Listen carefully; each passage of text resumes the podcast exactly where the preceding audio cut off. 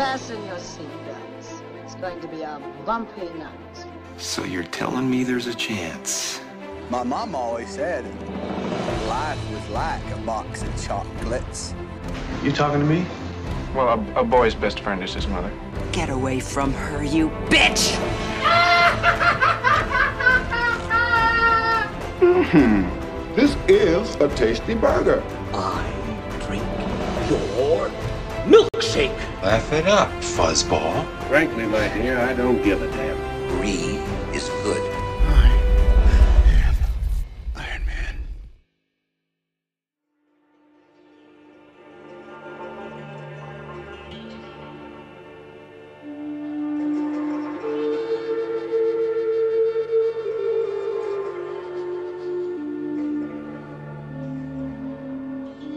Saludos, aquí Fico Canjiano de Cine Express Throwback. Este es el episodio número 20. Eh, como de costumbre, vamos a estar hablando de películas icónicas, de nuestras favoritas que impactaron el mundo del cine de una manera u otra.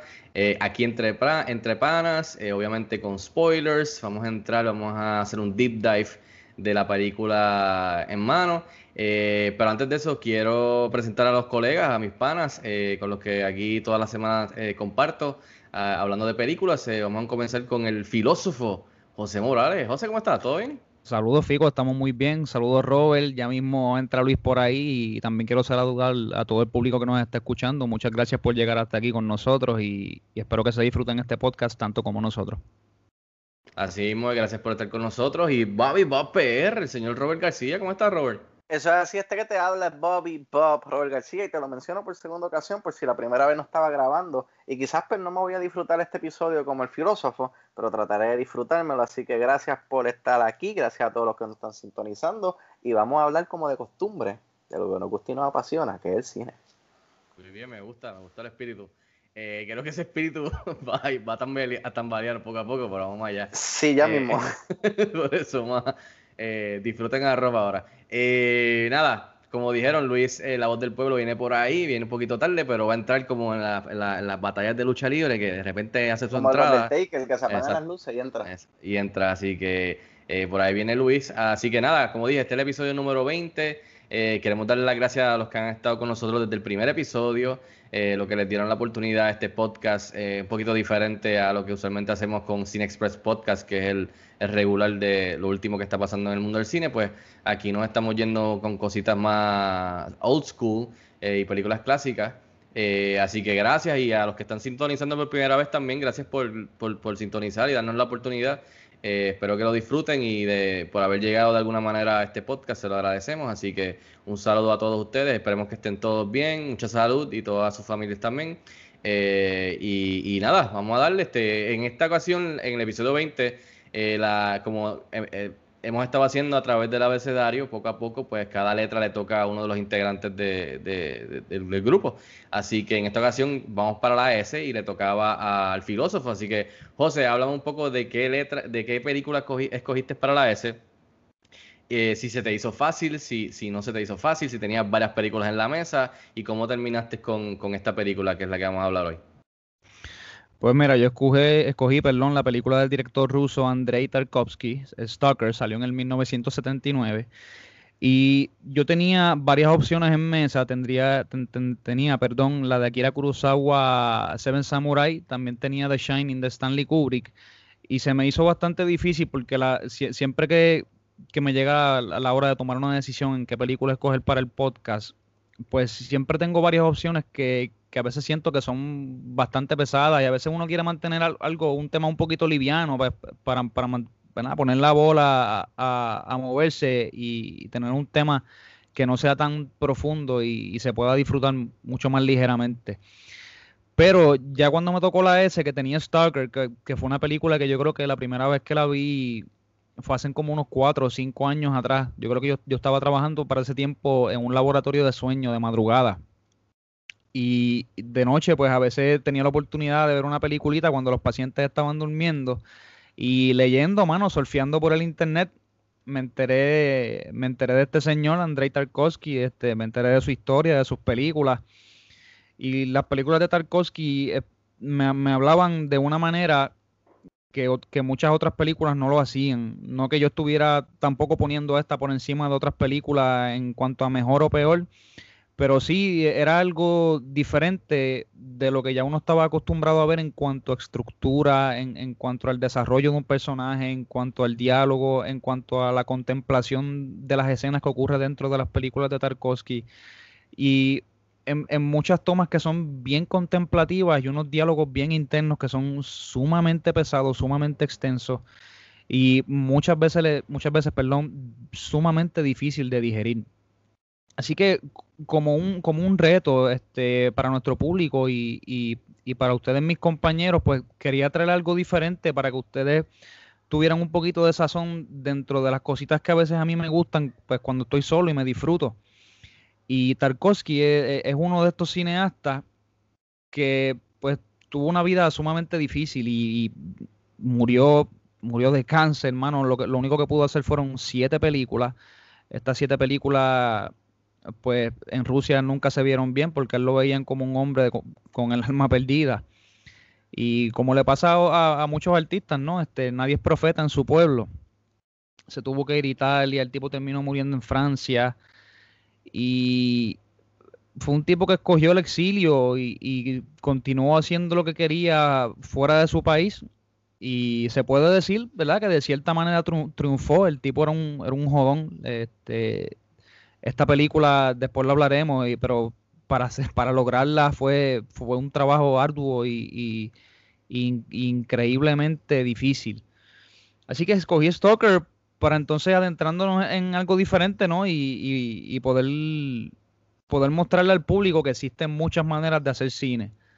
Algunos retos fuera de, de lo que es normal y, presentar la historia, los sueños, las imágenes y como decía Tarkovsky, este, esculpiendo en el tiempo a través de, de la cinematografía. No, y te, y te lo agradezco. Tremendo pick, yo diría, por lo menos de mi parte, porque nos sacas de, del safety zone, diría yo. Y esta, como te estaba mencionando antes de empezar a grabar, definitivamente yo creo que es la, la más pesada. Y no, no de mal manera, sino de, de que, de que de seguro no a todos nos iba a gustar, de que los temas que toca pues son bien profundos. Eh, bien diferente a lo que estamos acostumbrados, como tú dijiste, comercialmente, e incluso algunas de las películas que tú dirías que son, eh, tú sabes, bien, este, en inglés se, di- se diría bien heady, bien, bien, bien mental, eh, eh, tú sabes, de, de- de uno analizar y digerir, como tú dices, pues también, y, y de verdad me cogiste por sorpresa, o sea, teníamos varias selecciones con la S que definitivamente vale la pena, maybe quizás en otra vuelta tocar eh, definitivamente, eh, que no, o sea, no, no quiere decir que tiene menos valor o no, o que esta tiene más, pero me cogiste por sorpresa y pienso que es un, es un buen, no, no diría wake up call a, a Cine Express Throwback, pero, pero por esa onda, como que, que nos sacude un poco. Eh, y alguien que yo sé que va, fue sacudido bastante fue el señor Rob García. Eh, Bobby, este, ¿qué tal, qué tal ese, eh, eh, Vamos a empezar contigo, porque en cuestión de, de verla por primera vez, como siempre hacemos, cuando, cuando la viste por primera vez? Y ahora, si no la viste por primera vez, pues viéndola en estos días, revisitándola, eh, ¿qué tal, qué, qué tal fue tu experiencia? Mala. Mala, no pudo haber sido peor. Eh, hubiera preferido haber visto 2001 Space Odyssey 20 veces consecutivamente antes de haber visto Stalker. Eh, qué bueno que José menciona que él trabajó en un laboratorio de sueño, porque estoy seguro que todas las personas que no se podían dormir les ponían esta película para que pudieran dormir, porque eso fue lo que causó en mi sueño y me dormí. Me dormí, eh, me aburrí. a mano, mm, lo único que me gustó, y es lo único que puedo decir, coño, eh, eso estuvo nítido y puedo apreciarlo, Pero eso vamos, eso, pero eso es vamos cinematografía. Háblame, es, como es casi, como es poquito casi, Rob. Me- vamos a, me lo- Vamos a dejarlo que, para ahorita. quiero que me lo, Pero, exacto, quiero que me lo des, Mano, pero o sea, háblame. cuando, cuando José mencionó el pick la semana pasada y dijo Stalker, yo dije, ¿qué carajo es eso? No sé qué carajo es. ¿Quién es Tarkovsky, Wachowski, Wachowski, Balakowski? ¿Quién carajo es ese cabrón? Yo no sé quién es. No sé qué es esto. Yo, yo pensaba que era una película de terror, como Stalker, pero un Stalker. Pues yo, yo estaba esperando una película de terror. totalmente lo opuesto a una película de terror. ¿Sabes? No. Yo sé que a- a- al filósofo pues, le gusta este tipo de películas así, que, que se van en un mindfuck, eh, a- Yeah. viaje de ácido. Este, pero, mano, ¿sabes? It's not my style, it's not my type of movie. Eh, se me hizo bien difícil no apagar la película, porque es que estaba sumamente aburrido. eh, la película en ningún momento me enganchó. Eh, ¿sabe? Mano, ¿sabe? Yo, yo pensé que quizás José iba a tirarse un Seven, eh, ¿verdad? De David Fincher, eh, un Seven Samurai quizás. Eh, fuck, yo hubiera visto Saw, la primera, antes de haber visto Stalker. Eh, pero, mano, de verdad que no, no, no es mi tipo de película. eh, ah, estaba perdido, no de qué carajo estaba pasando. Y para joder, están hablando en fucking ruso. Eh, no había fucking doblaje. al- yo, yo hubiera preferido que me la doblaran al español. eh, eh, pero, mano, no, no, no, no, no. mm, mm. Ok. Yo creo que de todos los picks, este ha sido el que más, más, más trabajo se me ha hecho consumir y disfrutar. Ok, no, pero te- por lo menos ese hiciste el ejercicio. Así que te agradecemos que hiciste, hayas No, hecho el estoy ejercicio. orgulloso de mí, papi, porque como eh, eh, mi, mi mujer por poco me deja, cabrón. Mi mujer me dijo que esta mierda, me voy para el carajo y se fue.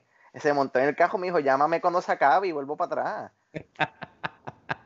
Así, así, de, así de mal estaba, Ay, bro. Pero nada, Eh, sigan ustedes, bye. Pues, eh, José, háblame de la primera vez que si te recuerdas de que viste esta película. Bueno, dijiste que fue mientras trabajabas en, en eso de los estudios del sueño. Eh, revisitándolo en estos días, este, ¿qué tal? ¿Apreciaste igual? ¿Mejoró? ¿Empeoró? ¿Qué tú crees? Pues la- la película yo la he visto ya varias veces y yo te diría que ca- cada vez que la veo eh, eh, tengo una perspectiva diferente de, la película o quizás tengo una perspectiva diferente de mí, porque las películas de, de Tarkovsky funcionan como, como un descubrimiento hacia un- con uno mismo cada vez que tú ves la película. Porque es como dije ahorita, muchas veces estos diálogos no se escuchan en, en, en película porque ah, esto, es- esto es un elefante dentro del cuarto. O sea, las, las cosas que, que, que estos tipos se cuestionan son las cosas que tú te cuestionas en tu cabeza y que tú nunca las compartes. A veces no las compartes ni, ni, ni con tus seres más queridos ni más allegados. Y ver que las ponen aquí afuera, pues entonces tú, tú puedes encontrar, no sé si es decir solace o, o, por lo menos tú sabes que el, el humano de, de alguna manera siempre ha sufrido de estas cosas. La- la- los males que tenemos nosotros ahora fueron los males que, que, que habían en ese tiempo y los males que también estaban en otro tiempo, aunque, aunque no supiéramos explicarlo.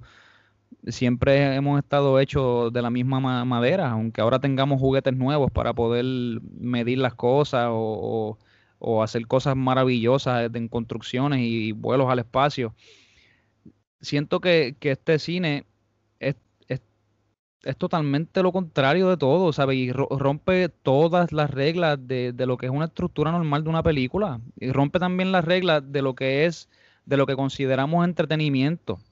Y, y obviamente el, arte es subjetivo, o sea, yo puedo encontrar algo sum- sumamente entretenido como Rob puede encontrarlo pues como una mierda. Y lo que me gusta de esta película es el reto que le hace a muchas personas a ver, saber lo que es estar aburrido y, y que es un proyecto cinematográfico.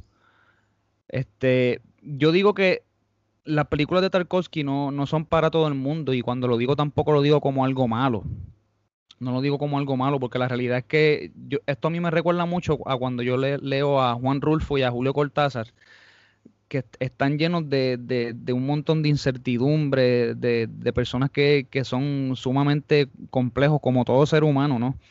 Pero cuando esta persona creativa em- em- empieza a crear mundos dentro de mundos y símbolos y conceptos dentro de ellos, pues definitivamente te enredan. Y es lo que me pasa a mí con estas películas. Así que yo te diría que cada vez que la veo puedo apreciarla de una manera diferente. Además de los sonidos que ocurrían, que, que Tarkovsky usaba, que para ese tiempo era, era una máquina que se llamaba un ANS, que eso ya ni siquiera existe. Esa, eso se creó en Rusia y murió en Rusia. Que también ese mismo año salió y utilizaron o se inspiraron quizás el, el que hizo los sonidos de la película de Alien, que, que se, se, se, inspiró bajo esto mismo. Es, es brutal que, que, también tú puedas ver que muchos proyectos brutales salieron cerca de, ese tiempo y es totalmente diferente en, en, estructura a esos proyectos, pero podemos ver que en cinematografía Tarkovsky también está allá arriba y que muchos de los directores que vemos hoy en día o hoy día han sido influenciados grandemente por el trabajo cinematográfico de Tarkovsky a través de los años. Directores como Terrence Malick, Christopher Nolan, Denis Villeneuve, podemos este, ver otros que no son quizás tan allá arriba este, todavía, que es, que es como Ari Aster, que acaba de sacar su segundo largometraje, y vemos también de Stanley Kubrick, como también vemos de, de Tarkovsky, por ejemplo, en, en, esos acercamientos que él hace sumamente lentos, o también en las tomas alargadas que, que, que de verdad mucha gente puede encontrar que draguean, pero yo encuentro que lo que hacen es que they place you inside the story. ¿sabe? Para, para que tú sientas la atmósfera, para que tú sientas lo que ellos estaban sintiendo en el camino a estos sitios y lo, lo dificultoso que fue para los mismos personajes estar dentro de la zona y entrar en este camino de autodescubrimiento, que al fin y al cabo, pues, muchos de ellos no lograron, no lograron hacerlo porque tenían miedo a saber quiénes ellos eran de verdad. Así que, mano, si me dejas aquí, me quedo pegado, ¿sabes? no, no, no, no. Este es tu pick, este, aquí es que tienes que meter mano tú. Mira, eh, de acuerdo con, con entiendo eh, la perspectiva de Rob. Solo aplaudo de que lo hizo, hizo el ejercicio en, y, y, no se quitó. Eh, bien importante eso. Perdona que claro. te interrumpa, perdona que te interrumpa. Eh, ¿Sabes? Esta película, lo que pasa es que José lo dijo desde el principio, esto no es una película para todo el mundo. Esta película eh, hay personas que sí la pueden apreciar, eh, sí pueden adentrarse ¿no? en este mundo, en, en esta, eh, filosofía que Tarkovsky está tratando de contar en esta película. Pero a mí en ningún momento como que sentí ese hook de que estoy interesado en lo que está pasando, eh, quiero saber más, quiero saber más de lo que es la zona, los personajes. So, no es como que las tomas largas me molestaron porque a mí, a mí me encantó Roma y Roma, como Fico mencionó en su reseña de aquel entonces, como ser una mosca en la casa y ver todo lo que estaba pasando. Pero esos personajes que Alfonso Cuarón creó en Roma tenían algo que tú pues, quizás te simpatizabas con ellos y tú querías saber lo que estaba pasando y lo que iba a suceder. Pero yo en ningún momento sentí eso, eso con esta película. So, eh, lo que yo estoy mencionando no es que la película es horrible o la película es la peor película del universo, es que simplemente no está diseñada para una persona como yo, que pues, quizás los gustos del cine son diferentes, quizás no aprecia la filosofía detrás de lo que Tarkovsky eh, realizó con esta película.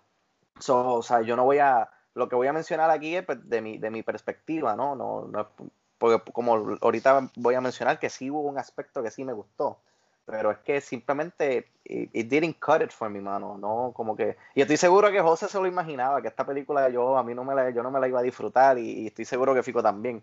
Este, pero es como ustedes dicen, esto no es una película para todo el mundo, ¿sabes? Yo puedo ver gente que entren a ella a verla y se les vuele la cabeza, como hay gente que entra a verla y a la media hora la quiten para el carajo porque se, se aburrieron y no entienden lo que está pasando. Así que nada, esos son mis dos centavos. Adelante, Fico. No, no, no, no, este, y eso, por eso es que queríamos que pudieras tener la oportunidad de verla y te lo agradecemos porque muy válida y mucha gente va a terminar como tú. O sea, esta película no es para todo el mundo, como ustedes dos ya mencionaron. O sea, y yo creo que de todas las películas que hemos hecho aquí, hemos reseñado, eh, de todas las que hemos hecho hasta ahora, yo creo que esta es, como dije, es la más que es no para todo el mundo, diría yo. Eh, es la menos recomendable, diría yo, en cuestión del aspecto de la cultura popular y lo comercial y lo, lo que se considera entretenido hoy día en el cine. Uh, mano, yo vi esta película que se estaba mencionando a, José en la universidad eh, para una clase porque de mí no salió, yo no sabía de, este director ni de esta película, so de mí no salió en ningún momento a través de mi juventud ver esta película.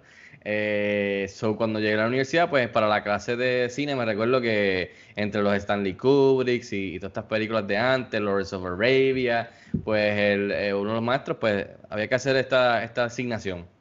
La hice, la vi, entendí cuál era eh, la adoración por la película en ese momento. Estamos hablando de los 2000, el 2000, eh, o sea, 2000, 2001, 2002, 2003. Ah, y pues ya llevaba tiempito, so entiendo la adoración y, los críticos y las listas y todos estos galardones y qué sé yo, pero no en el, no, no tanto, no, o sea, no la aprecié tanto como lo estaba diciendo José. Viéndola ayer, eh, wow, como dice José, es una perspectiva completamente diferente. Eh, obviamente dependiendo de por lo que tú estás pasando en tu vida, que eso es lo bueno de estas películas, que dependen de, de, de dónde tú estás en tu, en tu vida, qué está pasando, qué te ha pasado, qué has vivido, eh, y definitivamente completamente diferente la experiencia donde, o sea, como ustedes mencionaron, como José mencionó, el cuestión de nada más el sonido, a mí me voló la cabeza porque yo decía, esto es del 79 y, y lo mismo con la fotografía, que yo sé que Rob lo va a mencionar ahorita, la fotografía yo me quedé en shock de que obviamente as- asumo que la, última versión que, que, que fue la que vimos en estos días, pues es un remastering de aquella época, pero que, anyways, eso es filme, o sea, es film y se ve ridículo, o sea, se ve brutal, se ve hermoso, el sonido, eh, los sonidos, la, la- la mezcla de sonido, eh, los, sonidos eh, fríos, el metálico, eh, líneas de cable, eh, o sea, que afectan a una, persona de diferente, cualquier, o sea, de, varias maneras. Eh, el, sonido del agua, el sonido, yo no entiendo, me- o sea, me quedé con la boca abierta de cómo el audio de los actores era tan claro y tan crisp. O sea, no importa dónde sea, si era un wide shot, si era un close-up, si era tres cuartos, si era de- del suelo para arriba. O sea, no importa dónde, dónde Tarkovsky estaba haciendo el tiro, el sonido estaba, ¿sabes? Perfecto. Y comparado a películas que salen hoy día, que el sonido es más, en algunas partes, o sea, no, no se escucha, no se entiende, está malo. Y yo sé que la película es, en otro lenguaje, pero se escuchaba bien el diálogo, o sea, y, y- y además de eso se escuchaba súper bien el sonido, los efectos, la lluvia, eh, el, el puddle of water, el, el- perro, o sea, en verdad yo me quedé bien impresionado con esta segunda ocasión. Eh, vuelvo nuevamente a decir que no tanto en, me, o sea, me voló la cabeza tanto en, en todo lo filosófico y lo, psico- y lo psicológico y todo esto, porque ya yo la había visto una vez, so, y en aquella vez pues eso me impresionó en ese viaje, pero todo lo técnico en esta ocasión me voló la cabeza de verdad después de tantos años, esta película del 79, y que la fotografía, el sonido, la música, las actuaciones, actuaciones de desconocidos, buenísima, la dirección, los tiros, que de eso hablaremos ahorita, José, los tiros, eh, la composición de los tiros, yo creo que es esta película. La composición de tiros, eh, aquí al director se le fue la mano, es tan ridícula. Eh, veo muchas películas que han sido influenciadas, que salieron de aquí. Eh, pero de eso hablaremos ahorita, cuando lleguemos a- a- al, al meet de, discutirlo. Eh, antes de seguir con, los detalles de la película, como de costumbre, muchachos, quiero, quiero hacerle el reveal del cover para, para esta ocasión. Así que vamos a poner un saludo a Joel Vázquez, Chiso Comics, que nos ha estado haciendo eh, los covers desde el principio. Queremos agradecérselo. Eh, me lo envió eh, en estos días. Está súper nítido. Así que lo voy a revelar aquí para que los muchachos lo vean. Eh, con- pueden conseguir este, su trabajo y buscarlo en las redes sociales, seguirlo bajo Chizo Comics. Eh, así que un saludo a Joel Vázquez, gracias. Sé que él eh, tiene su podcast, se llama Ondas Nerdas, así que un shout out a, a él y su podcast, búsquenlo. Eh, también puede ser de interés para ustedes. Así que vamos a hacer el review de aquí en la mesa virtual del cover de, de Stalker. A mí, me, a mí me gustó este. Oh, Uh, a mí me gustó mucho este. mano, El sí. color, el color me gustó mucho y el tiro que escogió me gustó. No me gusta. me gustó, así Definitivamente, mano. Me gustó mucho también a mí. Que, después hablaremos de eso, José. Quiero tu interpretación después, hablaremos de- del perro. Este, porque esta película además de todo lo que te está tirando, que es un montón de información, eh, tú la puedes interpretar de muchas maneras. eh, y eso es lo, para mí, eso es lo lindo de esta película. Que te tira muchas cosas, como dije, mucha filosofía, muchas creencias, muchas, o sea, puedes ver temas aquí bien que uno se puede relacionar con ellos que, que son históricos, o sea, desde el principio del tiempo, de, del humano y de las inseguridades, hasta de la religión, política, o sea, aquí tú puedes hacer fiesta, así que, pero antes de, caer en eso, gra- gracias nuevamente a Chizo Comics, está brutal el, el... José, ¿qué te pareció? Que este es tu película, ¿qué te pareció el cover? Bueno, a mí me encantó y específicamente esa toma, que es, una de, las de las tomas más famosas de la película, que se ha seguido reproduciendo a través de los años en, todas las redes sociales y todavía de hecho se- se sigue hablando mucho específicamente de esa toma. De, se han hecho análisis de esa toma, de, de, de, de por qué se hizo así, el, el peligro que tuvieron grabando específicamente en esos sitios, que fue en, en una en varias locaciones, localizaciones perdón, de hidroeléctrica en, en Estonia, que fue por un cambio que también ocurrió por, por un terremoto, porque ellos iban a grabar en otro sitio. Y una vez ya hecho esto, pues ocurrió el terremoto y lo, y lo, lo viraron para Estonia, que yo creo que Estonia obtuvo su independencia como en el 1917, lo cual ya tenían años ya que podían entrar allí sin ningún problema y hacer lo que, lo que quisieran hacer. Ah, así que eh, José está satisfecho, así que good job, Chizo. Un saludo a Chizo Comics, así que está súper nítido. eh, así que gracias nuevamente. Eh, muchachos, eh, la película, algunos detalles por encimita, esta película obviamente pues estrenó en el, el 25 de mayo del 79, tiene una duración de 161 minutos, eh, que es bastante, especialmente de, esa época, eh, una película de la Unión Soviética, eh, obviamente de, de otro lenguaje. La compañía de producción se llama Moss Film y fue distribuida por Goskino, dirigida por supuesto por Andrei Tarkovsky. Este era su quinto filme, eh, escrita por Boris Strugatsky y Arkady Strugatsky, los hermanos Strugatsky, que está basada en la novela Roadside Picnic por los hermanos Strugatsky del 72. Está fue producida por Alexandra Demidova. El elenco incluye, y perdonen los nombres aquí si los si los masacro, pero Alexander Kaidanovsky, Anatoly Solonitsyn, Nikolai Grinko y Alisa Frendlik. Frendlik. Eh, la música es de Eduard Artemev, la cinematografía brutal Alexander Niakinsky y la edición también de Ludmila Fegninova. Así que perdonen si los dije mal, pero ahí está, traté de, por lo menos están mencionados. Bien importante siempre, estos son posiciones bien importantes para una película. El que diga lo contrario no sabe. El presupuesto fue, José, de un millón sur. Ese era la- el currency de, de esa época. Eh, no sabría decirlo en español. Si sabes, pues puedes pitching. Yo no sé lo que es sur, cómo se diría en español. Este, y en eh, la taquilla después pues logró este 4 millones de manera global. Eh, la premisa pues por encimita para, para obviamente los que están escuchando esto pues ya tuvieron la oportunidad de verla. Es una expedición liderada por este señor que se le conoce como un stalker, pero no el stalker de seguir gente, sino de, de cuando, o sea, si vieron la película saben lo que significa a estos dos señores, él los va a llevar en esta expedición, eh, uno es un escritor, el otro es un profesor, a través de este lugar misterioso que se le conoce que es restringido y se le conoce como la zona, the zone, en donde ellos están intentando encontrar este cuarto, ¿verdad? The room, que la persona que entra, eh, pues le otorga su, su, a la persona sus deseos más queridos, su, lo, más que quieren, lo, que, lo más que desean. Y esa es la premisa. eh, básicamente, como hemos mencionado, es, un blend de, obviamente, drama y, eh, filosofía con ciencia ficción.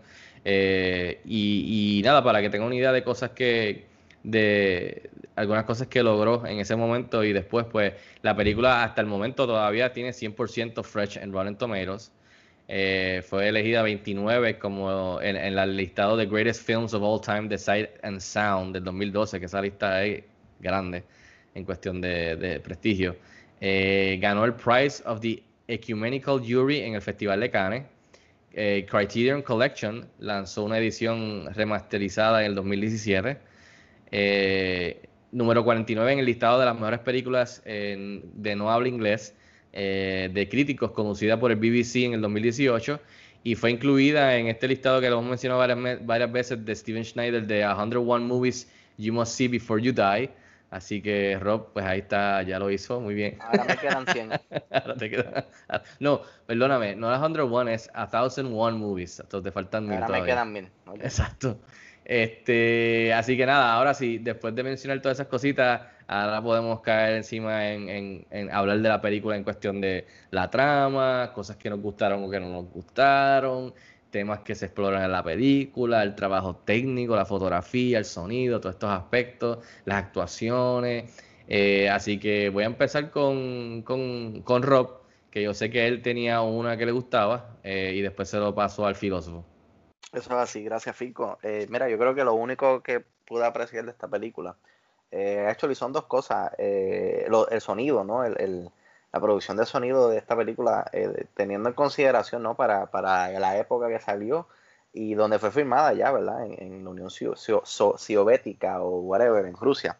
Pues es impresionante, impresionante la, la producción de sonido, pero lo más que me gustó uh, es la cinematografía ¿no? Cómo Tarkovsky juega con la cámara y posiciona la cámara y cómo un, solo tiro de cámara, eh, con la cámara posicionada eh, sin moverse, poco a poco va entrando a, lo que está sucediendo en escena y se aleja, ¿sabes? Sin, sin muchos movimientos estrambóticos, ¿sabes? Algo bien simple pero sofisticado al mismo tiempo.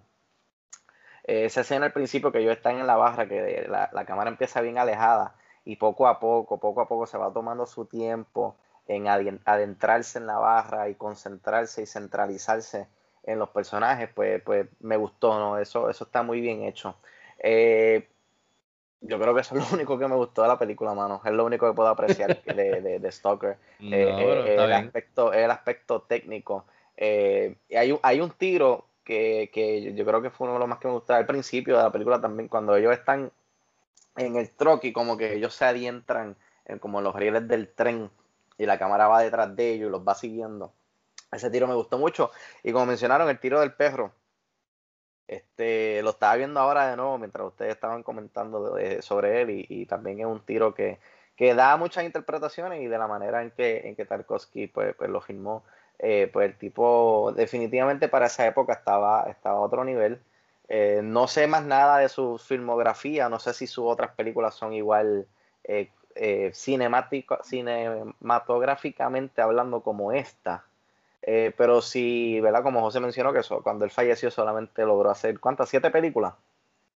Siete películas. So, este, ah, quizás pues, fue un talento que que se murió muy temprano, quizás no, tenía otras películas más que podía eh, haber realizado, pero eh, como estoy seguro que vamos a mencionar ahorita, eh, estaba viendo un documental ahorita antes de grabar de cómo la filmación de esta película fue bien challenging y bien difícil, e inclusive le atribuyen la filmación de esta película a la muerte de Tarkovsky y, a su esposa también, por, por, el lugar donde estaban filmando.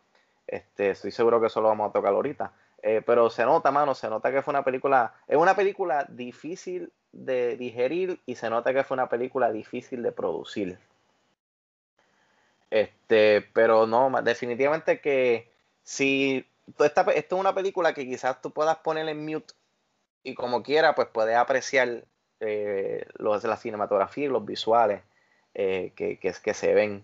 Este, así que nada, quiero pasarle el micrófono al filósofo porque ¿verdad? yo sé que él va a tener un poquito más de input que el que tenga el que tengo yo, ¿verdad? Porque pues eh, yo le aplaudo al filósofo que ha podido ver esta película cuántas veces.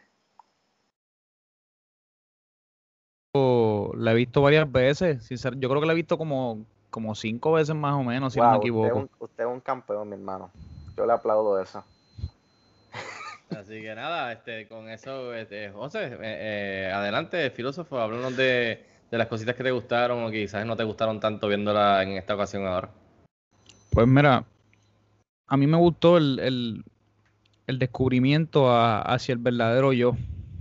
Porque estos son, estos son temas que fuera parte de, entretener, pues también te hacen hacerte preguntas que, que, que, pues, como ahorita hablamos, que muchas veces nos hemos hecho nosotros.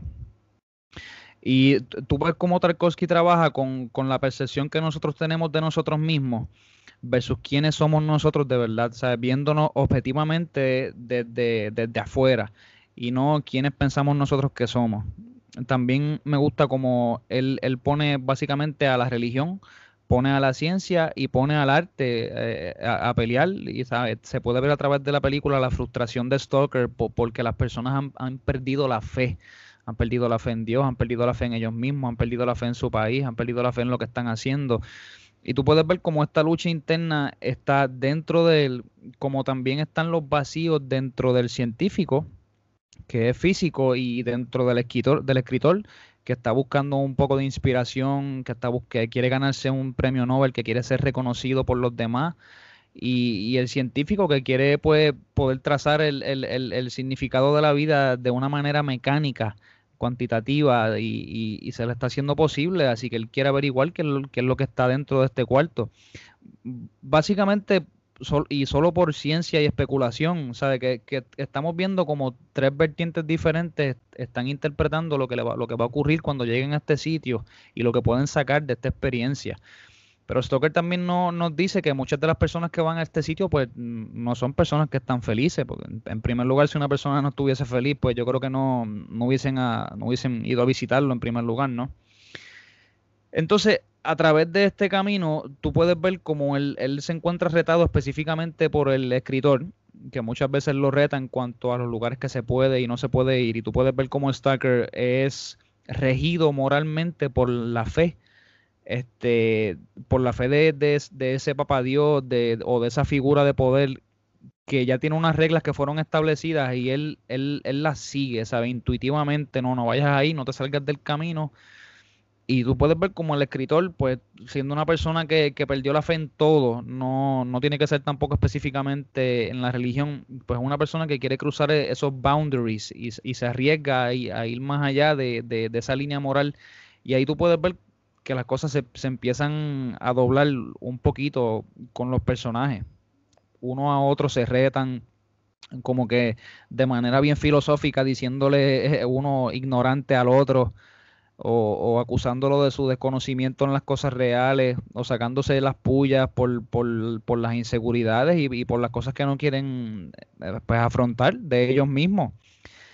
Me interesó mucho eh, Porcupine, que fue el, el básicamente el mentor de, de Stalker, fue el Stalker que le enseñó a él cómo hacer su trabajo y llevar personas ahí. Y me gustó que él también quería ir al cuarto para salvar a su hermano eh, en contra de todas las reglas que tenían ellos mismos. Pero resulta que cuando él llega a ver la conciencia que él tenía del mismo no era la realidad. Él pensaba que era un hombre bueno, que era un hombre de mucho valor.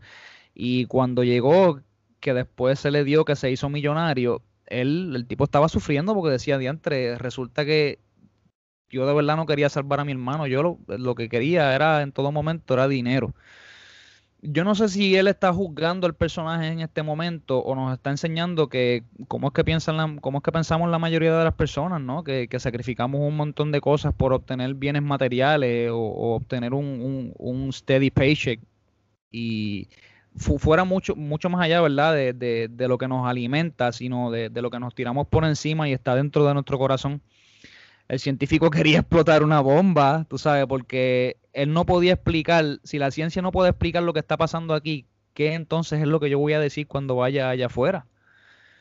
Y el escritor, sabiendo este, que no podía, que no iba a poder lidiar con lo que él es él de verdad, pues decidió entonces no entrar. Dijo, mira, yo prefiero seguir viviendo mi vida mundana y haciendo lo que estaba haciendo y, olvídate. De verdad, este, no me interesa. Sabe que me gusta también cómo ataca esa parte de que, ok, perdiste la, perdiste la fe, perdiste la fe en todo, perdiste la fe en ti mismo, no te atreves ni mirarte en un espejo porque no soportas quién eres de verdad. Y estás mejor ahora sin, sin tus creencias, estás, estás mejor ahora sin la espiritualidad en tu vida. O ese, ese, ese hoyo oscuro o negro, como Tarkovsky lo quiere pintar, es el que satisface tu vida.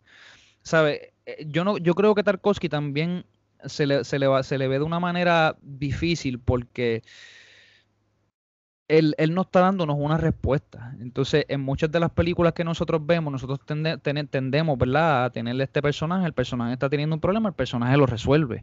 Y eso no, cuando salimos del cine, no nos satisface a, a- a un nivel no tan solo físico y emocional, sino también a un nivel neurológico. O sea, nosotros estamos teniendo un shot de dopamina cada vez que el personaje por fin logró su cometido. Pero cuando Tarkovsky entonces es el tipo que hace preguntas, es el tipo que no nos da las respuestas. A ver, te dejo las preguntas y después ve, vete para tu casa y jódete tratando de conseguir la respuesta. Y esa es la parte que es difícil. Yo antes me negaba mucho a, a poder hacer, a poder hacer introspección y, y me negaba mucho el hecho de que las películas a veces tocaban temas que eran difíciles para mí. Y yo encontré bien terapéutico el yo poder abrazar experiencias que se consideren por otros como aburridas o difíciles, para yo entonces tener otra perspectiva dentro de la cabeza de otra persona. O esta persona me está regalando un tiempo dentro de sí mismo, este, dentro de su monólogo interno y de la visión y sueños que él tenía y cómo veía la vida. Es algo que pasa mucho con los libros, ¿sabes? Y, y me pasa mucho con los libros de filosofía. A veces yo leo libros de filosofía que son sumamente pesados y a veces ni siquiera son agradables. Pero me he dado cuenta que if you stick to it, ¿sabes? Si sigues ahí, si sigues ahí, si te mantienes, mano, de momento viene un premio bien grande y a veces ese premio es, es conocimiento sobre uno mismo. Eh, Es, es algo que se me hace bien difícil explicarlo porque uno esperaría a veces conocer más a la otra persona que estás leyendo cuando estás leyendo un libro, viendo una película, pero terminas también conociendo mucho de ti mismo. Y, e- y es una cosa que, aunque los libros lo logran de una manera maravillosa, yo encuentro que la, la, la película lo hace de una manera increíble, porque la película tiene las imágenes, tiene la, la música, y estas son cosas que ocurren dentro de nuestros sueños. Nosotros cuando soñamos, nosotros soñamos con imágenes, nosotros oímos sonidos. O sea, que, que yo creo que como Tarkovsky lo veía, la película es lo más que se acerca a, a nuestro cerebro cuando nosotros estamos en la cama. Es una cosa bien bonita y esas son las, las- las cosas que más me impresionaron de la historia. Es la búsqueda del yo, la pérdida de fe. Eh, si, si fuéramos a hablar de, de las cosas técnicas, yo creo que tú lo has dicho todo, ¿sabes? La- las tomas que él hace son, son bien lentas y son bien contemplativas y de, de momento tú te sientes, tú te sientes incómodo porque tú estás tan cerca de, de estos personajes y en unas tomas que son bien largas y yo decía, ok, yo quiero, yo quiero verme a mí mismo y ver cómo me siento, ¿sabes? ¿Qué, qué me hace sentir esto a mí? ¿Me hace sentir incómodo? ¿Me hace sentir bien? ¿Por qué me siento así? Esas son las cosas que este tipo e- está haciendo en mi cabeza mientras yo estoy viendo la película. Los close-up que él hace detrás de la cabeza y al frente de la cabeza de los personajes son increíbles. Yo creo que él tenía una fijación con esto, porque a través de muchas de sus películas tú puedes ver muchos de esos close-up en sus personajes. Y yo creo que él, él, él, él quería como capturar la emoción del personaje en todo lo que estaba ocurriendo alrededor de él. Tú lo puedes ver mucho en, en- temas oscuros versus temas claros. eh, lo que estaba ocurriendo dentro de la zona que era color versus lo que estaba fuera de la zona que era un tono sepia. Y él sigue haciéndolo una y otra vez con todas sus películas. Cómo los alrededores también pueden, de, pueden interpretar que son los interiores de sus personajes de sus emociones, de sus inseguridades. Es una cosa bien, bien bonita y como tú dijiste, los sonidos son increíbles y mucho más para su tiempo. Y no sé si se dieron cuenta, la escena cuando ellos van a entrar a la zona, que están verificando el tren, que por fin le abren la puerta. Mano, la cantidad de luces que pusieron ahí, este, que tú como que no podías ver nada para el otro sitio. Tú lo que veías era esa luz blanca increíble, que era algo como hipnotizante, mano. Y ahí fue que ellos se metieron entonces con, con el jeep y detrás del tren. Este, Que, que by ¿qué the tú me way, ese, dices? ese- ese es- que toda la película básicamente es práctica.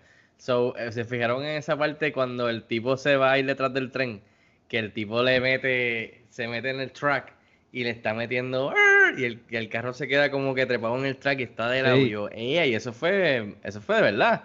Y el tipo se queda ahí como un par de segundos y yo, eh, y el tipo montaba atrás. Y yo, espérate, espérate. O sea, que el tipo también le estaba guiando el tipo de verdad ahí, de Stone Driver. So, hermano, de todo lo que ustedes han mencionado, como dije, a mí lo que me voló la cabeza fue en esta, en esta, esta ocasión fue todo lo técnico. Eh, pero estoy totalmente de acuerdo con todo lo que menciona José en cuestión de, la, de lo filosófico y lo psicológico, los temas que toca, cómo puede incomodar a uno, cómo de diferentes maneras puede enganchar al que la está viendo, si es que lo engancha o no. Eh, también puedo entender la perspectiva de Rob, que esto no es para todo el mundo, eh, aunque él, como dice él, puede apreciar otros aspectos. Eh, mano, las actuaciones muy buenas de, obviamente, actores que yo ni conozco. Eh, lo que menciona Rob de que esto tú lo pudieses ver sin sonido y con todo eso eh, o sea, es una experiencia, yo diría, visualmente que satisface. O sea, pero a mí, de verdad, lo que, lo, que, lo que me tocó en esta ocasión, creo que fue el personaje del escritor. A mí me, me, me, me gustó mucho el, la actitud y, y, al final del cabo el arco, si lo decimos así, del escritor, que como dice José, anyways, ninguno se atrevió a entrar. Eh, que eso dice mucho porque, como dice José, uno está acostumbrado a que al final entremos a ese cuarto, como por ejemplo, From the Top of My Head, cuando, que lo mencionamos, lo, lo hablamos en, en este podcast con Matrix, cuando por fin este, entran a, ver al arquitecto.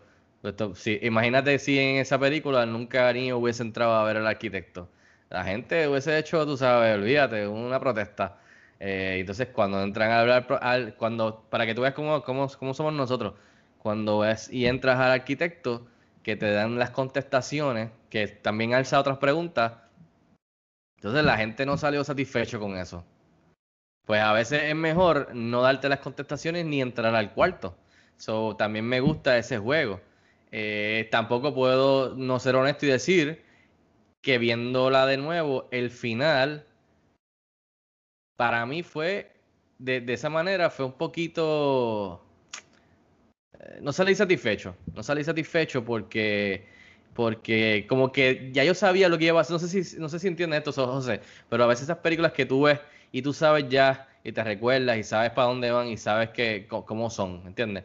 Pero contigo cuando la estás viendo de nuevo, tú estás into it y, y, piensas que va a terminar siendo de otra manera que es como la que en verdad tú quieres, que en verdad por lo menos uno de ellos entre o que entren al cuarto. Porque tanta cosa por el cuarto y con que tú sabes que no va a entrar al cuarto, tú estás en la experiencia, por lo menos yo estaba into it diciendo, bueno, a lo mejor si esta vez entra o a lo mejor van a entrar porque estás como que no me recuerdo, pero me recuerdo. Eh, y obviamente pues cuando la vi, dije, ah, verdad que ellos no entran este, por tal y tal razón. Pues que me quedé con un poquito unsatisfied, pues dije, coño, quería en esta ocasión que entraran. Eh, pero a lo mejor ese soy yo en este momento en mi vida, que, que, que estaba llorando que entraran. Eh, que quizás, como tú dices, José, quizás es que yo quiero entrar y, y ver quién, quién yo soy de verdad. So, en verdad, again lo digo, este director estaba, estaba en otro nivel, estaba en otra zona, estaba adelantado, estaba adelantado a, muchos otros directores, a muchos otros artistas en cuestión de, de su propio país. Ah, una pena todo lo que sucedió y no, no tuvimos más películas de él, pero eh, bien clave lo que dice José, de que tú no eres profeta en tu propia, en tu propia tierra. Y, y, y él estaba adelantado, estaba adelantado, todo es práctico. Eh, bien impresionante, de verdad que es bien impresionante. yo le sugeriría a todo el mundo que está escuchando esto que, que, que, la vean nuevamente porque con el tiempo las películas usualmente nos hayan gustado o no nos hayan gustado, yo creo que cambian y a veces nos pueden sorprender de manera pues, para bien o manera para mal. Y de verdad yo creo que esta es una de estas películas que, como dije al principio del podcast, yo creo que esta es la, la película que que es más pesada en todo, eh, en, cuestión de la combinación de lo técnico, con la combinación de la época y la combinación de, de, todo lo que quiere traer a la mesa Tarkovsky. Eh, incluso más de la comparándolas a las 2001 que son así, que se toman su tiempo, eh, la música, el ritmo. es como un trance. Sea, yo caí en un trance nuevamente viéndola. Estas películas que la pone y a los primeros 10 minutos casi ni hablan y tú estás como que o está in o está out. Y si está in, prepárate porque este viaje es un, un trance. Eh, y, para mí nuevamente lo fue, la aprecié aún más, me gustó aún más todavía. Eh, y antes de pasárselo de nuevo a alguien, eh, de verdad que me, recordó mucho que lo estaba hablando con José. vi mucho de Terence Malick, vi mucho a, en cuestión de la, de la manera que cuenta la edición, un poquito de Tarantino, pero más que nada me recordó esta película que salió hace unos años que, que te lo mencioné, que es Annihilation, que básicamente lo, lo, iba a mencionar en el legado, pero eh, de la manera que los protagonistas todos van a entrar en este, en este sitio que es bien, que es como que una reliquia o whatever, alienish, de, de, extraterrestre o de no conocido, y ellos van a tratar de, llegar ahí y ver qué es lo que, lo que está ahí adentro, y pues eso le impacta a ellos en el viaje de diferentes maneras. Pues me recordó esa película que fue hace varios años atrás, este, que estuvo muy buena, con Natalie Portman. Este, así que yo creo que sería excelente double feature. Porque sí, obviamente pues tocan otras cosas y, no son completamente igual, pero eh, tienen algo similar.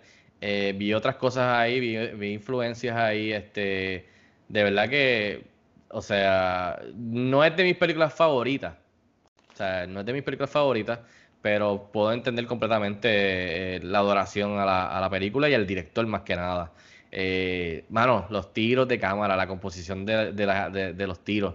Ah, me recordó mucho a Wes Anderson, que siempre lo, lo adoran por sus tiros y su composición de tiros y la eh, simetría, diríamos, que siempre es bien centralizado. Y tú puedes partir por la mitad la escena y la composición de la escena. Pues aquí lo vemos desde el principio cuando, eh, como dijo Rob, eh, ese tiro que es en la barra, tú lo ves por la mitad cuando el personaje camina, está en el mismo medio en la puerta. Y eso lo hace un fracatán de veces en el túnel, lo hace, o sea, lo hace varias veces. Eh, los sonidos metálicos, como mencioné, me tenían loco, pero no de que me estaban irritando, sino que me decía como, diablo, el sonido metálico de como cablería, con los ecos, eh, el agua, todo esto me voló la cabeza. Eh, y muchas, muchas fotografías, muchas, muchas partes bien memorables, la, la, del perro, eh, el, el, túnel con la, ¿cómo es que se dice esto? Con, con, con las estalactitas, estalactitas. Estalactitas y ah, estalagmitas. Exacto, ahí, este, mano, el, el, que tú tienes ahora mismo de, de background, que es como, parece montañas de arena, sand dunes, pero pequeñas.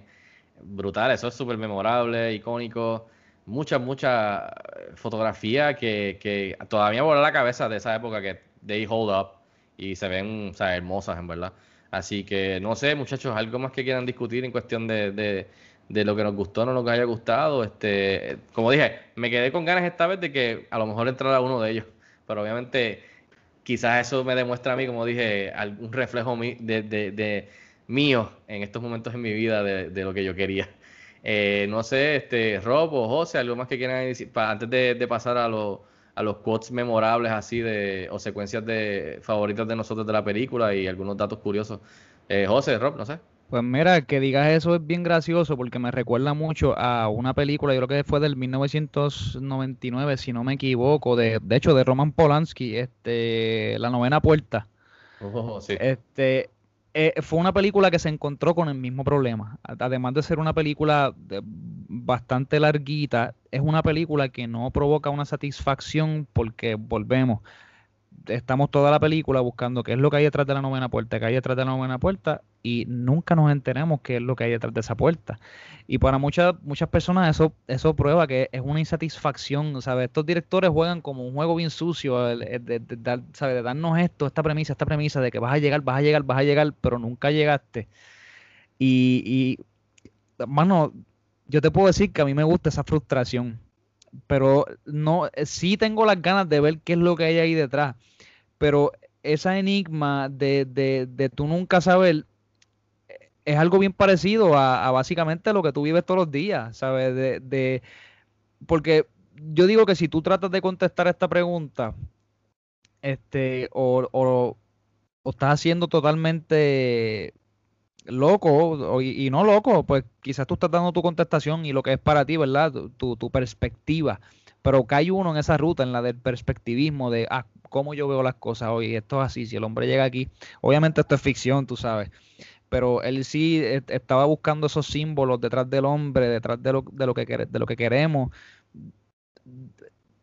de nuestra añoranza de, de, traspasar el tiempo y los años, ¿sabes? De, de poder vivir en, en, las cosas, como decía el escritor, el, escritor dijo muy bien en una parte, los seres humanos vivimos para y estamos aquí para hacer obras de arte. Este, este es nuestro propósito, ¿sabes? De mostrar imágenes con grandes verdades. Y yo creo que es lo que estaba haciendo Tarkovsky en la película. Hay unos detalles de producción que a mí me encantaría compartir. Este, creo, creo que son bien memorables y, vale, yo creo que Tarkovsky y la familia se, se, merecen que estas cosas se compartan. Tarkovsky filmó esta película tres veces, mis amigos. Wow. Tres veces. Esta película, él tomó, él pasó un año filmando una versión de las escenas al aire libre y entonces cuando ellos la cuando él vio las la escenas, este, que esto fue con, la película nueva que había salido, este, era Kodak 5247, que con esta misma este, con este mismo film se hizo The Shining, Blade Runner, Apocalypse Now, Indiana Jones, Alien, Star Wars A New Hope, Close Encounters with the Third Kind. ¿Sabe? Eh, eh, eh, es, un film que funciona, pero resulta que los laboratorios en, en, la Unión Soviética no sabían nada de él, así que la película salió con un tono verdoso lo cual a mí me hace total sentido porque están en la zona, tú sabes. Se dice que también esto estaba como foreshadowing lo que pasó con, con Chernobyl. No sé si se, si se pronuncia así o Chernobyl. Este, estuvo brutal también que el, el, yo creo que el que estaba trabajando con, eh, con ese, en ese tiempo con él, perdón, él se llamaba, el apellido de él era Rerberg, que ese fue el primer cinematógrafo que él tenía. Y ya él estaba teniendo problemas con este cinematógrafo, pero una vez fue descubierto lo que pasó con la cinta, pues él lo, descartó totalmente. Y entonces él contrató a, este otro muchacho que tú mencionaste, a Alexander.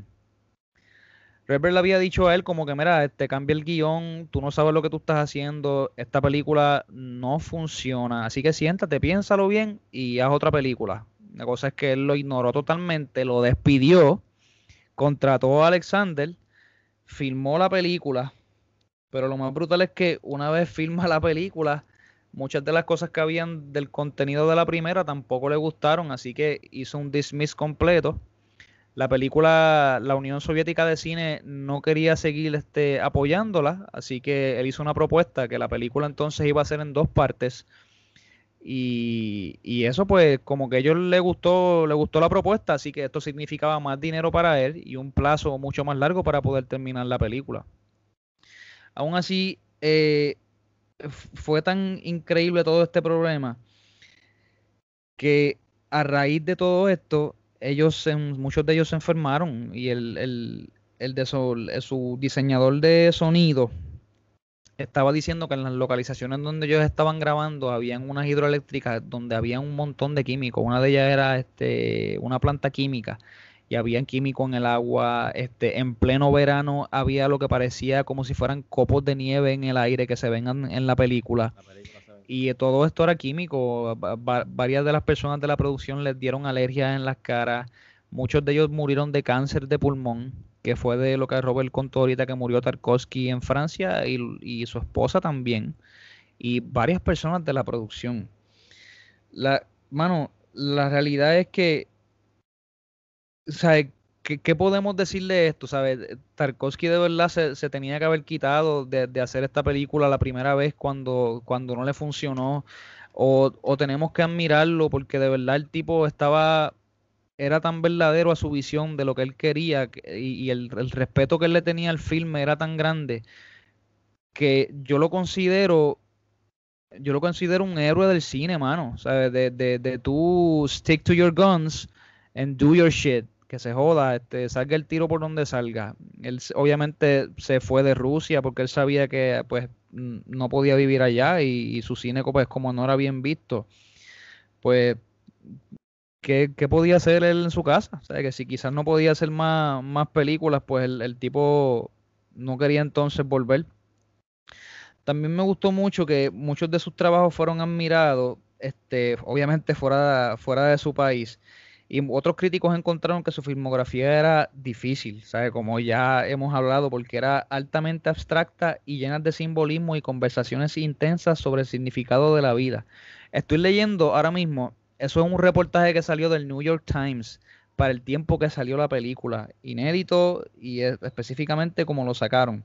A lo que él contesta que, sabe que, que, que, que él desdeñaba lo, lo, que él llamaba la estructura dramática normal en una película en la que se pierde mucho tiempo para informar al espectador sobre lo que está ocurriendo en la historia. Él dice que la, mayoría de las películas gastaban un montón de tiempo diciéndole a las personas, ok, mira, esto es lo que te quiero decir. Esta es la película, estos son los huesos de ella y ya, o sea, de los directores que se explican a sí mismos a, a través de las películas y él, la estructura de él tenía que ver mucho más con, como yo discutí ahorita, con, con, sueños y esculpir en el tiempo. Él decía que él quería pintar lo que nos pasaba dentro de nuestra cabeza. O sea, que él no decía, cuando nosotros soñamos, nosotros no, no, soñamos de una manera cronológica, ni tampoco lo hacemos, este, sea, cuando soñamos, tampoco lo que soñamos a veces hace sentido. Y él quería que las películas de él se parecieran a, lo más posible a, los símbolos y, y a, los sueños de nosotros. Así que Tarkovsky, donde quiera que esté, si existe algún cielo o algún otro lugar etéreo, este, espero que andes muy bien, hombre. Yo creo que el, el grupo entero está contigo en ese, en, en eso que mencionas. Uh, yo también lo veo como un héroe. Eh, nada más que con lo de stick to your guns y, y fuck it. Yo hago lo, este mi visión y eso hoy día casi no existe. Así que eh, definitivamente encuentro mucho valor en eso y en esa actitud. Uh, quotes memorables que apunté aquí. Tengo passion is the friction between one's soul and the outside world. Tengo weakness is a great thing and strength is nothing. When he die when when he dies he he is hard and insensitive. Uh, hardness and strength are death's companions. Pliancy and weakness are expressions of the freshness of being because what has hardened will never win. También tengo here here the shortest path isn't the simplest. The more indirect the less risk there is i've i've never met a single happy person in my life uh, this is the this is the most important moment of your life. Your sincerest desire will come true here. The desire that has made you suffer most. Cuando obviamente llegan ya uh, allá. Uh, he wants to destroy your hope. There is nothing left on earth. This is the only place to come when all hope is lost. Why destroy hope?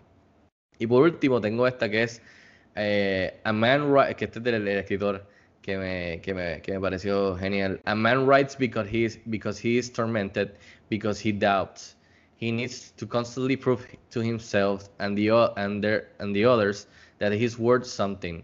And if I know for sure that I'm a genius, why write then? What the hell for? Eh, que eso me pareció cool. Eh, entre las cosas que encontré, no mucho, eh, José mencionó varios ahí que están súper super buenos en cuestión de detalles de la, de la filmación y de la película. Tengo aquí que obviamente pues eh, la película está en un, as, un, un aspecto, un, aspect ratio, relación de aspecto, un formato, digamos, eh, de 1.33.1, eh, tipo televisión, este cuadrado. La película en average promedia un tiro nuevo cada 88 segundos eso me pareció interesante. La The Zone, como mencionó José, este, fue inspirada por, el, por un incidente, un accidente nuclear que pasó en el 1957 en Chelyabinsk, así se llama el lugar, que después también a la larga hace eco con lo que pasó en, en, Chernobyl. En Chernobyl. Eh, la mayoría, mayoría, de la película es a color, pero tiene obviamente otras partes, como hemos mencionado, que es, que es en sepia y que se ve brutal. Eh, y como mencionamos, que, que Rob lo mencionó también, es que no hay diálogo por los primeros 9, 10 minutos, eh, que lo hemos visto en algunas de las películas que hemos discutido en, en Throwback. Eh, muchachos, en cuestión del legado, y yo mencioné ahorita que vi algunos directores Wes Anderson, vi Terrence Malick, incluso vi ahí también un poco de Tarantino, vi la película de Annihilation, no sé, eh, la esta película básicamente cuando salió yo estaba leyendo no fue muy bien recibida eh, por todas las razones que José mencionó. Eh, pero luego, con el pasar del tiempo, como pasa con muchas de estas películas, se convierten en películas de culto, tienen un fanbase bastante grande.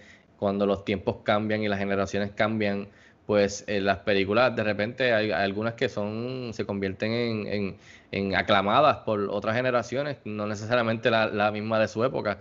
Y eso yo creo que es lo que ha pasado con esta película, además de por el respeto de Tarkovsky.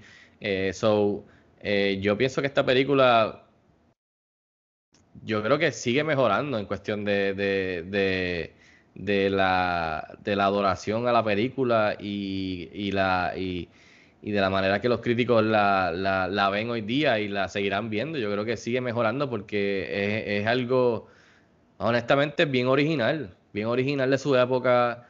Eh, y cuando tienes una película que toca todos estos temas de la existencia de, de, de, la, del humano, de su, su inseguridad, la religión, la vida, la muerte, el propósito de la vida, todas estas cosas de filosofía y de, de psicología, eh, de creencias, de opiniones, argumentos, que lo dice él, eh, uno, de ellos lo dice de, que son argumentos, que, eso es lo que tiene valor.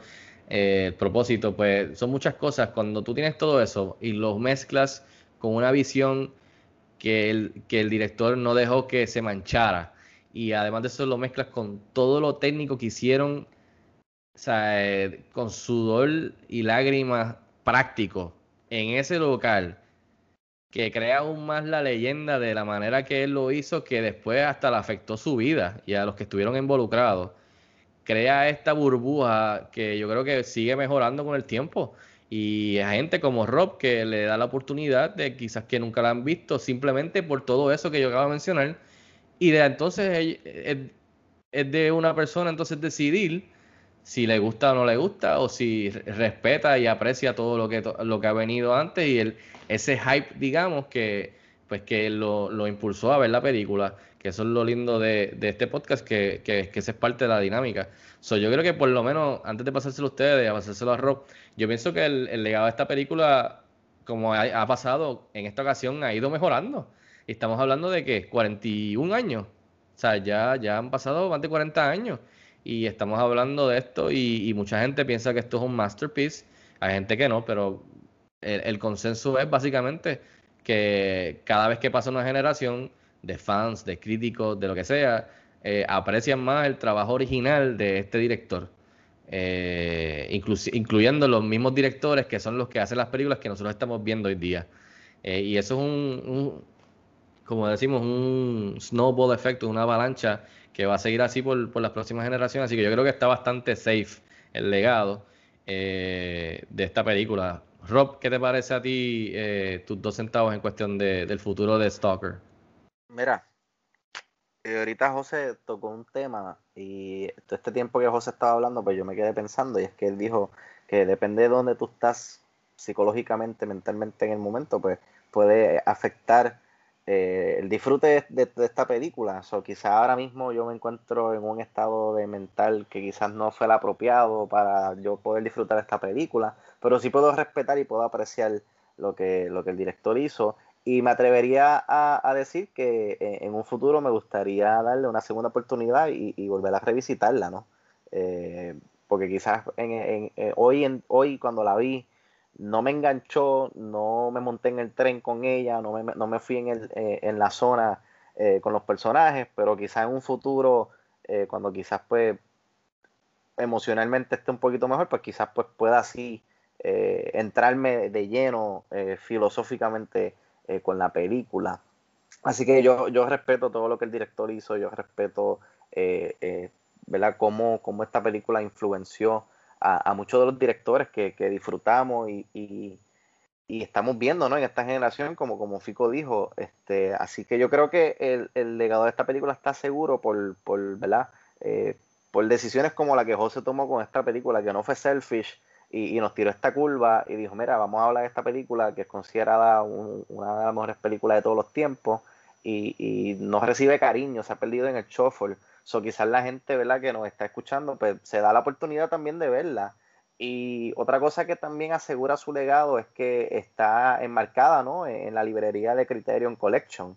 Eh, eh, remastered, está en el Criterion Channel también. So, yo creo que mientras la película reciba cariño, eh, ¿verdad? Cuando la gente la vea en, estos, eh, estas ventas que hace Criterion en Barnes Noble, eh, que he visto por ahí un par de gente en las redes que, ¿verdad? que la están comprando y les están dando la oportunidad de, apreciarla. yo creo que sí, yo creo que el legado está, está más que seguro por el aspecto filosófico de ella, pero también por el aspecto técnico, que, que ¿sabes? Por cualquiera de las dos tangentes eh, te puedes ir y, mano, como les dije, yo estoy looking forward al día que yo pueda este, sentarme un Red Bull y verla de nuevo. Y, y mano, este, como les dije, entrar, entrar y, quizás pues eh, cambie de opinión porque José lo dijo al principio, él ha visto esta película cinco veces y cada vez que él la ve, él descubre o algo diferente, algo nuevo en la película o algo diferente, algo nuevo en él. So, a mí me gustaría darme esa tarea de Down the Line, volver a revisitarla. Y si Dios permite y Dios mediante, ¿verdad? Pues compartir con ustedes mi experiencia de verla. Esto no va a ser algo de la semana que viene, no va a ser algo que la voy a ver mañana. Pero cuando la vuelva a ver, yo les prometo que yo les voy a dar mis dos centavos. Yo pensé que estabas diciendo que iba a ver otra vez estos días y nos iba a decir el domingo. Contra. Bueno, no te prometo nada. pero... Chavando, chavando, chavando. Pero sí, no, este, definitivamente, definitivamente el legado está seguro, por eso que te mencioné, por el aspecto filosófico como también el aspecto técnico de ella. Muy bien, este, y por último, el filósofo, el responsable de, hablar de esto, este, José, ¿qué te parece del futuro, del legado y, y su lugar en el panteón del cine?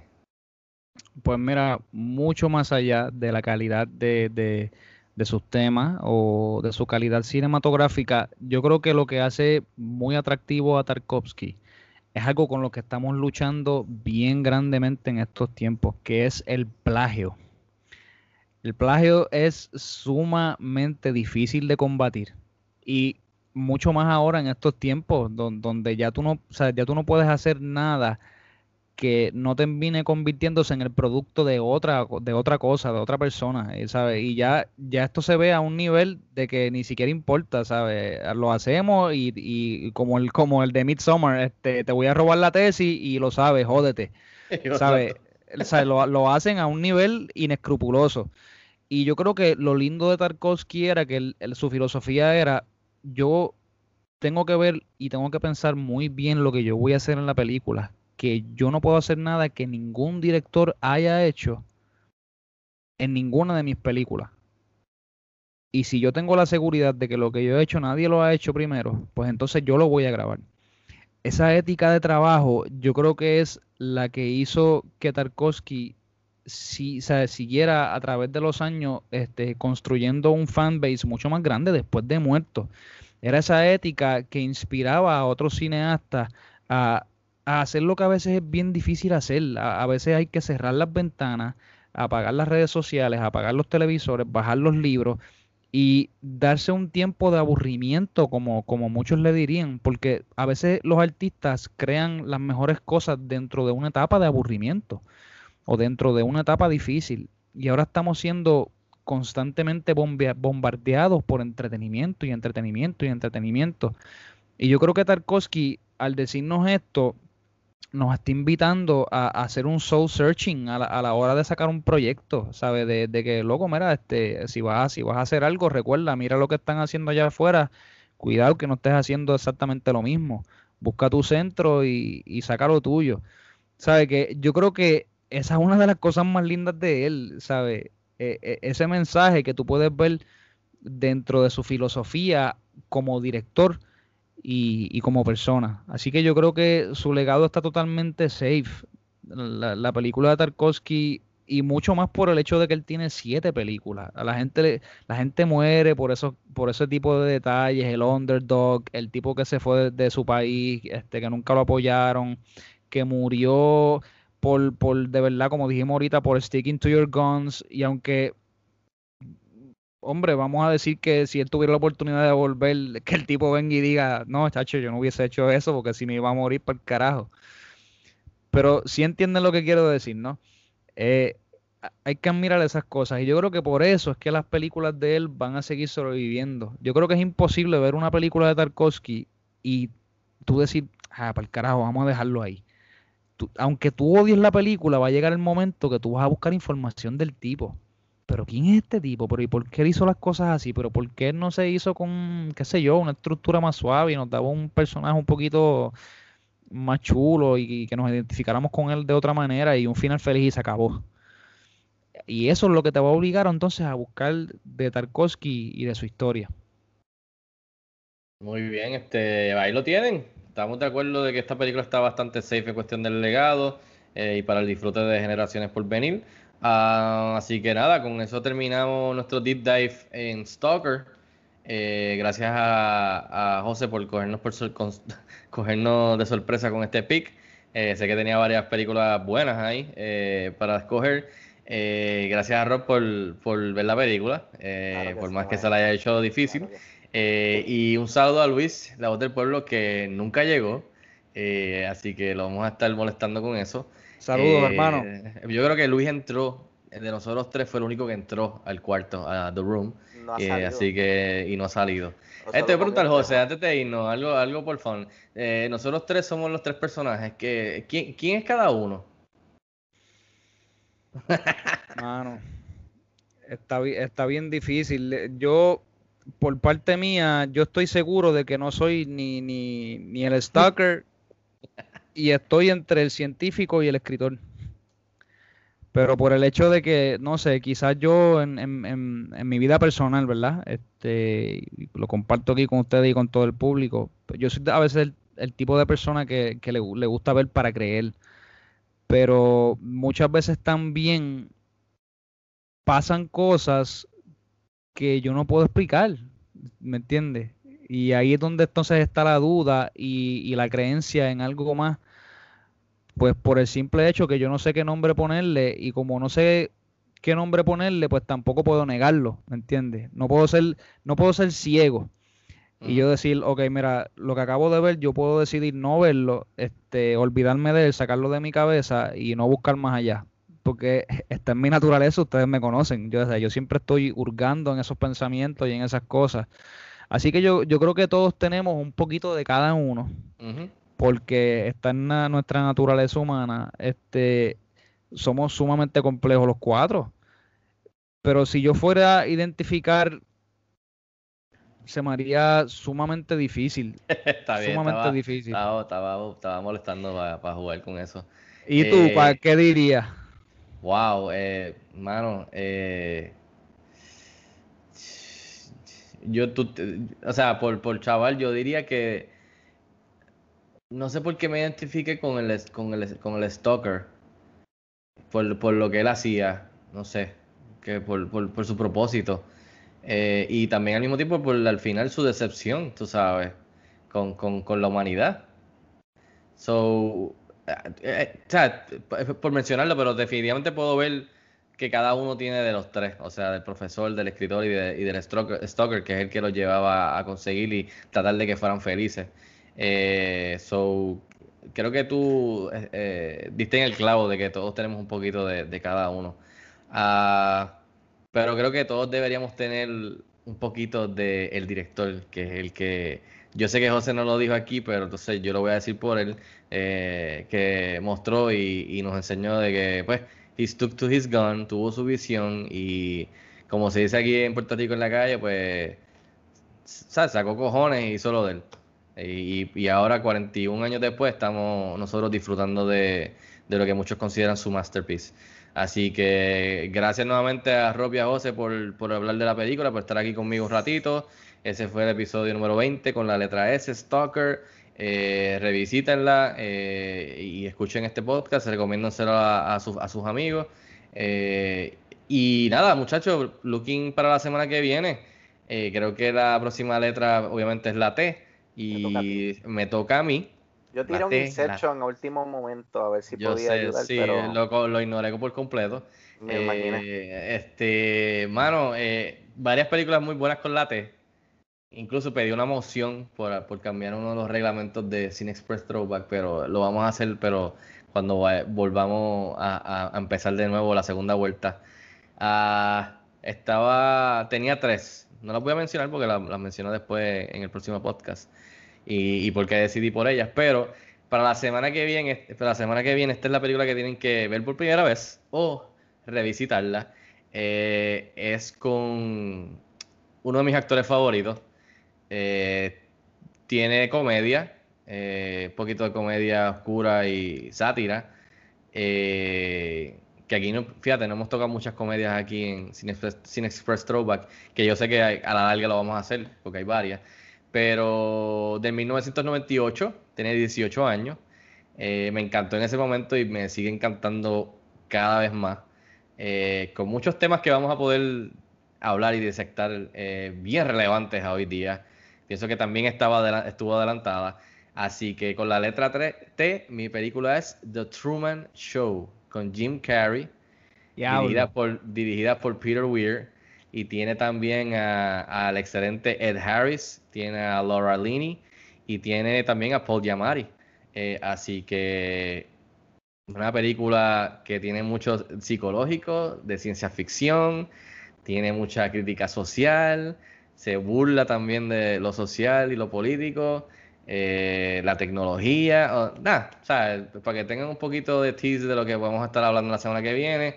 Así que, y Jim Carrey, que es de mis favoritos, así que en, yo creo que su primera película eh, tocando lo dramático, que después de ahí pues vimos más cosas de él, pero creo que fue- esa fue la primera que fue de la comedia haciendo un zigzag a, a- a- a- al dramático.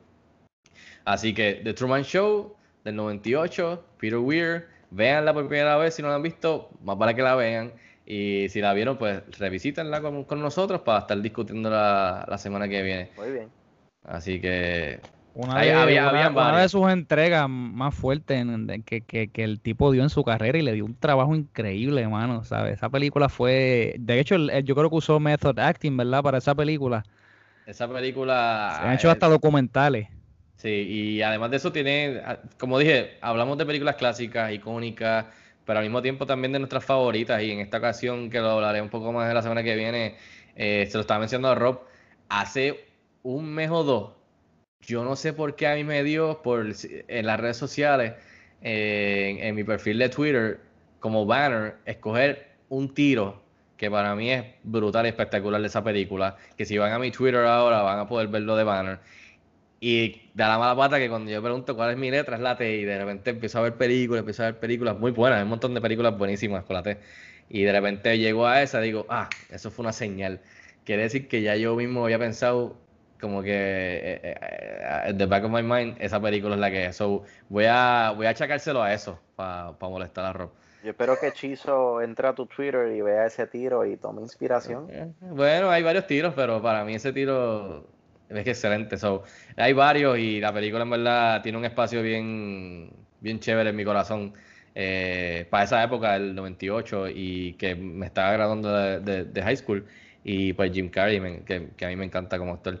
Eh, así que nada, lo tienen ahí. Gracias muchachos nuevamente. Eh, José, ¿dónde te pueden seguir para que te sigan hablando de Stalker eh, o de otras cosas? ¿En dónde te pueden seguir en las redes sociales?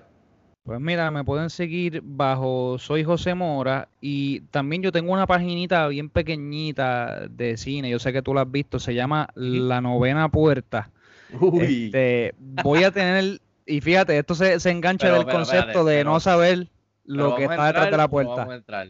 Pero si te le- si, te leemos o te seguimos, ¿entramos o no vamos a entrar? Sí, no, lo, lo que yo quiero presentar en la novena puerta es, es un ángulo diferente del cine. Es, es lo mismo que muchos directores han hecho y, y- y no es que sea un ángulo especial o, o por encima de lo, de lo que todo el mundo está haciendo, sino una perspectiva diferente dentro de otras historias, de, ci- ¿sabe? dentro del cine, de, de- de- de otros ángulos de discusión y otros puntos que a veces no son discutidos. Y, y me gustaría traer películas como lo que estamos haciendo en Throwback aquí, películas que yo, que yo creo que necesitan mucho más amor y, y que quizás si nos hacemos a la tarea como, como escritores y como, fanes, como fanáticos del cine, pues no dejar que estas películas mueran y, y seguir poniéndolas allá afuera para que sigan recibiendo su cariñito.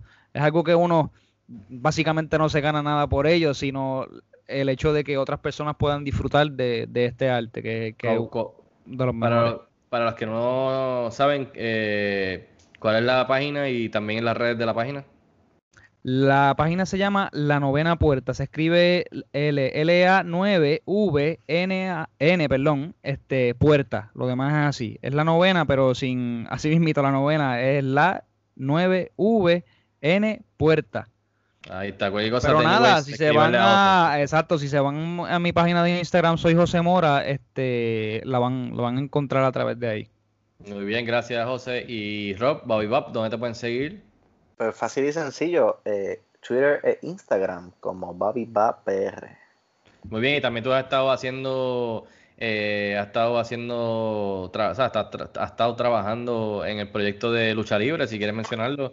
Sí, Eh, sé que tú eres este, invitado, este, eres parte así- de, de varias cosas de lucha Así libre. mismo es, este, estoy trabajando eh, con la página de Contralona, estoy contribuyendo, ¿verdad? Escritos eh, relacionados al mundo de la lucha libre y también estoy en el podcast con el señor Rafi Mediavilla y Mark Nieves, Ranslam Report, hablando, eh, mi- hablando malo y hablando de todo lo que está pasando en el mundo de la lucha libre.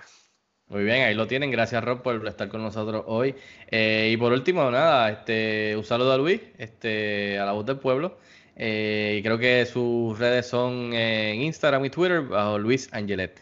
A nosotros nos puede seguir bajo, en la página principal Cine Express PR, eh, también en las redes sociales bajo Cine Express PR, Twitter, Instagram, Facebook, lo que sea. El canal de YouTube, suscríbanse para, para reseñas de películas, entrevistas. Esta semana tuve la oportunidad de hablar con, con el actor Rodrigo Santoro, también con Joseph Gordon-Levitt. Eh, y hay par de hay entrevistas bien chéveres, además de eso, pues trailers. Eh, y también, eh, pues obviamente, este podcast, Cine Express Throwback, que está bajo el mismo canal de Cine Express eh, Podcast regular, este, que es el podcast que es de todo lo que está pasando en el mundo del cine, noticias, eh, rumores, etcétera, etcétera. Y este, pues, que hablamos de películas eh, un poquito más a fondo eh, y más específico. Así que lo pueden, suscríbanse para que cuando haya un nuevo episodio eh, les avise y lo pueden escuchar mientras están en el tapón, están limpiando su casa, haciendo ejercicio, están en la computadora. Nos pueden escuchar y escucharnos y pasar un ratito con nosotros hablando de estas películas. Así que a mí me pueden seguir en las redes como Fico Canjiano. Eh, gracias a ustedes muchachos, gracias a todos los que nos están escuchando. Cuídense mucho y hasta la próxima.